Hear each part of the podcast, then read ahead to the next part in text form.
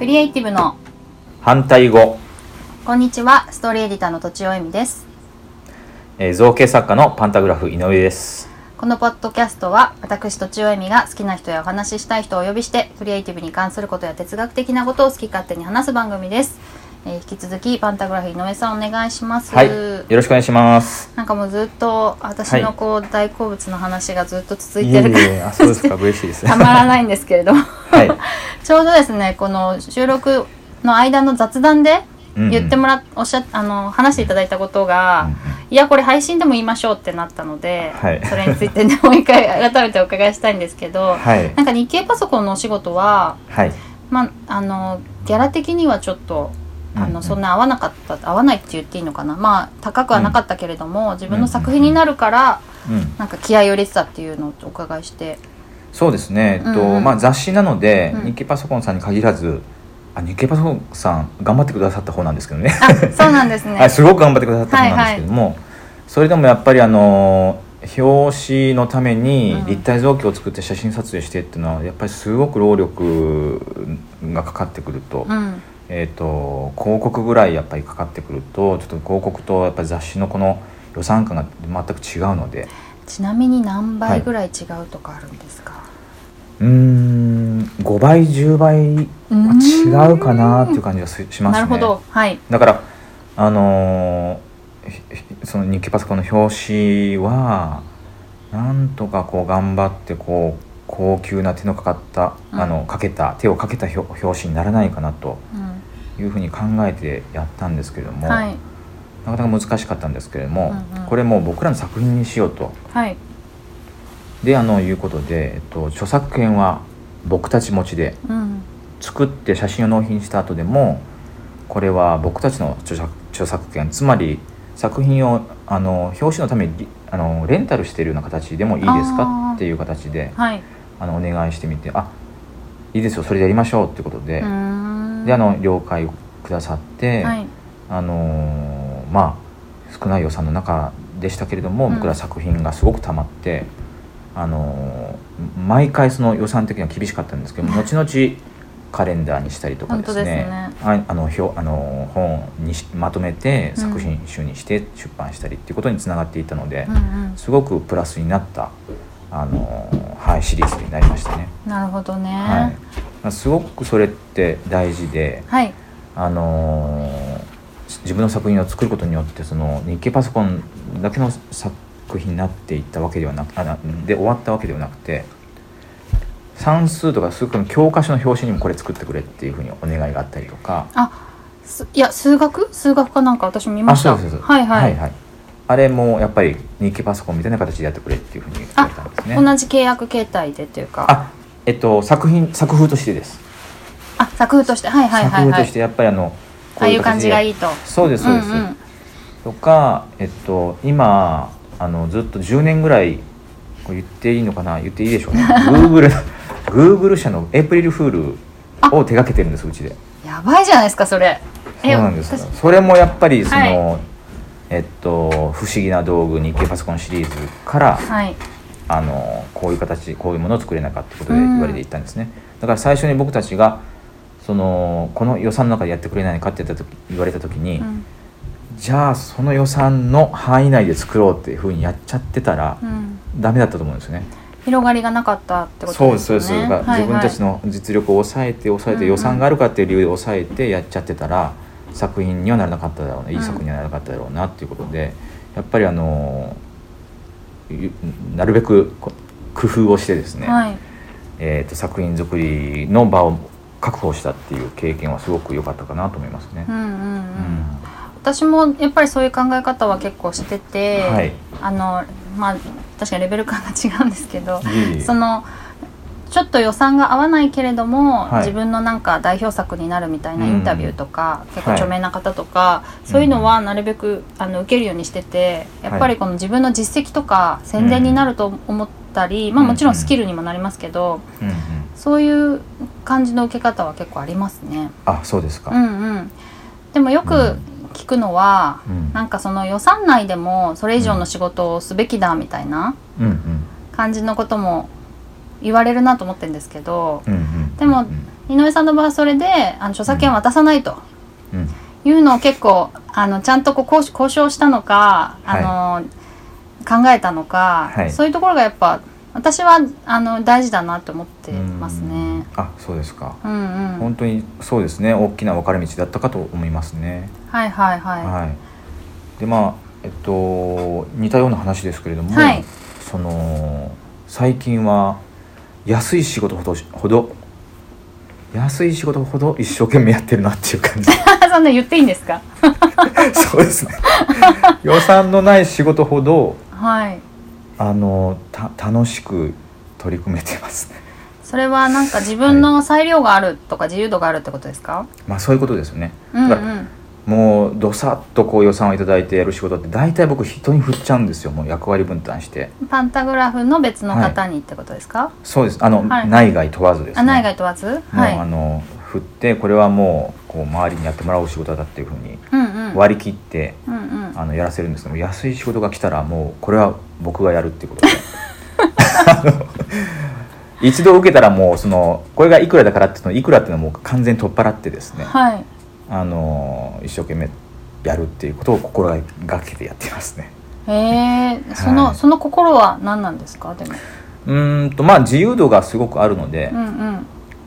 あのーなかなかこう相手も口出ししづらいですよねきっと お金が安いから。安いんでもう自由にやってくださいってなかなか口出ししづらいと思うんですよなるほど。だから、あのーじゃあちょっと自由にやらせていただきますよっていう、まあ、もちろん前、あのー最初にお断りをしてですね、はい。あの取り組ませていただいて、はいまあ、結果やっぱり口出しされるより、うん。あのいいものができることもあるので、うんうん。あのーそういうふうにしてやってますね。確かにね。はいその広告のお仕事とかってはい、予算がある分ガチガチに決まってて、はいはい何度も直したりとかありますそもうんね。ですね。だからやっぱりそのクライアントからうん。こういろいろ口出しされてその通りに修正しなきゃいけないとか、クライアントもやっぱりあの気まぐれなの でコロコロ変わったりするわけですよね。うん。はいはいはい。それにもう付き合う付き合い代ですよねきっとね。うん、なるほど、なんかね。そういうふうに考えてあのやってることが多いですよね。も うあんまりここまで言っていいのかどうかわからないですけども。本当にクリエイティブにはいお金とか労力をかけたいですよね。そうですね。うんうんう。うんん。私も確かにそそのいやそのそのおっしゃっていただいた近いものはあって、はい。その自分の好きなようにかけるんだったらうんこうその値段でもいいですみたいなのもあそうですかやっぱりありますね。うんあそうですかはい、そのメディアの書き方がしっかり決まってるから、うんガチガチにそれでお願いしますとかいうのはうん、うんうんちょっとこうなんか余計になんか余計変な疲れ方するっていうか、そうですよねはいはいはいうんまあそれができるようになったのはやっぱりまあ多少時間が経ってからですけどね最初にそういうことはできなかったですしうんうん、最初はやっぱり言言われた通りにやるしかなかったですしね、はいはい、それがまああのこういうふうにしたらいいですよとかあのもう全部こちらにお任せしてくださいそっちの方がいいですよっていうふうに言えるようになったのはやっぱり実績を積んでうん、えーっと自信もついてっていう そういうれがまあ前提で言えるようになってきたかなっていう感じありますようね。んうんそのパンタグラフさんになはんいかお仕事が来るのってはいどういう感じで来るんですか私正直ですねはいそんなに露出が多くないなって思うんですそうよねですねはいあんまり名前も出ないことも多いですしねその、はい作品あの作品といいますかその仕事に対してうんうんとそうですねやっぱりホームページ見てっていう方が一番多いです。まあそれはそっか最終的な問い合わせの経路で、でもじゃあテテレビとかそれこそはいはなんかの動画とかはいはいはい。を見て誰が作ってるのかなって自分で頑張って一生懸命調べて問い合はい、わせしてくるってことなんですかね。そうだと思いますね。あーあとはまああの例えばテレビ CM 業界だったらよ横のつながりがあるので、このしうんうん昔の CM 誰が作ったのってことでまた新しい担当者があの連絡ししてくれるっていうことが多いですかね、うんうんうんまあそなるほどのねいわゆる口コミ的な形で、はいはい、はい、業業界内の口口口コミっていう形ですよね。えーすごいですよね。いえいえそれ全然今ってどれぐらいの人数でやられてるんですか、そう内外入れて とおっしゃってましたけど、はい今お恥ずかしい話ですけれども、はい今はもう一人ですねえどういうことですか一振る人人がいないか二人そうなんですあまああのーチームを組める人たちはね助けてくれる人たちはいっぱいいるのであそうなんですねカメカメはい、カメラマンだったりとか編集してくれる人とかいっぱいいるので、うんうんうんうん外にいるので、うん うんえーっとなんか大きなプロジェクトが入ると、えっと、そういう人たちとチームを組むんですけども、はい今は本当に一人でポツンとアトリエでやってますたへだーし数年前までは本当にこう45人ぐらい必ずいて、はいえーっとやってましたね事務うんう所形式でやってました、ただし、うん、皆さん優秀なのでとってもうんやっぱり僕の知り合いだとみんな作家志向の人たちが集まるんですようんうんね、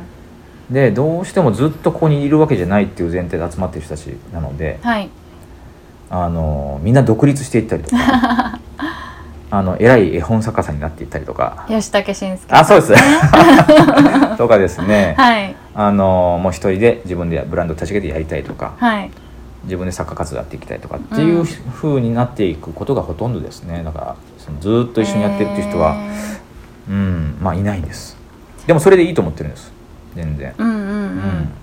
そういう方も、えっと、井上さんと同じようにこう造形を作ってるってことですかあそれも様々で造形やってる人もいましたし、はいえっと、造形は苦手だけどその合成をしたりとか編集をしたりとか、うんうん音楽を作ったりするのはすごく得意だっていう人がいたりとうーか、んえっとそうなんだイラストは得意だまあ吉武さんなんかそうですねイラスト得意だっていう,、っていう人がいたりとか、うーんえっとやっぱりあの才能といいますかその得意分野が被らない方がいいので、うんうんあのいろんな才能を持った人たちが集まってるような、はい、チームでしたね。うーんはいちょっとそのお仕事の話に戻るんですけども、はいはいまあ広告とはいそうじゃないちょっとあの、うん安い仕事のがっておっしゃってましたけどはい、広告以外にどどんな仕事があるんですかそうですね広告以外だと、ん展覧会に作品を出してくださいっていうことですあの自由度高そう仕事ですねうーんそうでもなかったりするんですけえどそうなんだうーんまあ様々です、さまざまうんはいはいまあ、展覧会のテーマがこうあって、うんうんグループ展のテーマがこうあるので、こういうもの作ってくださいとかそういうのもえーいくらはでい作ってくださいみたいな感じなんですか、そうですね一応へー予算枠があって、はいはいうん、もうその中でなのか、まあ、そうはみ出しちゃうのかわからないんですけども や,、へーやるんですよね。はいはい、あと最近多いのはやっぱりワークショップをやってくれっていうのはすごく多いですね。あのうんちょっとこの騒ぎになってからだいぶ減りましたけれどもはいあのやっぱりその学校教育以外の場でなんかこう学びが欲しいっていうニーズはすごくあるみたいで、あのうん、今後も何かしらの形でどんどんあるだろうなというふうには、はい、思ってます。うんやっぱ子供向けですか、子ども向けですけどもあの大人が参加しても楽しいっていううんなるべくそういうふうなですね親子で楽しめるようなはいワークショップを、はい、あのいろいろ考えてずっとやってましたね、まあ、今も、はい、継続中ですけども絶対楽しいと思うなんか私そういうなんだろうなこうものを作りたいみたいな結構欲求があってそうですかはいはいへーでそれではいね井上さんとか本当にリアルに作るからうんうんうんうんその私が10代とかだったら弟子入りしたいって思ったんじゃないかって思ってあます本当ですか そうそうそう 今はだからものづくりの状況もだいぶ変わってきているのでああはいはい僕なんかその古典的なやりやり方だと思うんですね今にしてみなたるらほどやっぱり今、うんうん 3D プリンターだったりとか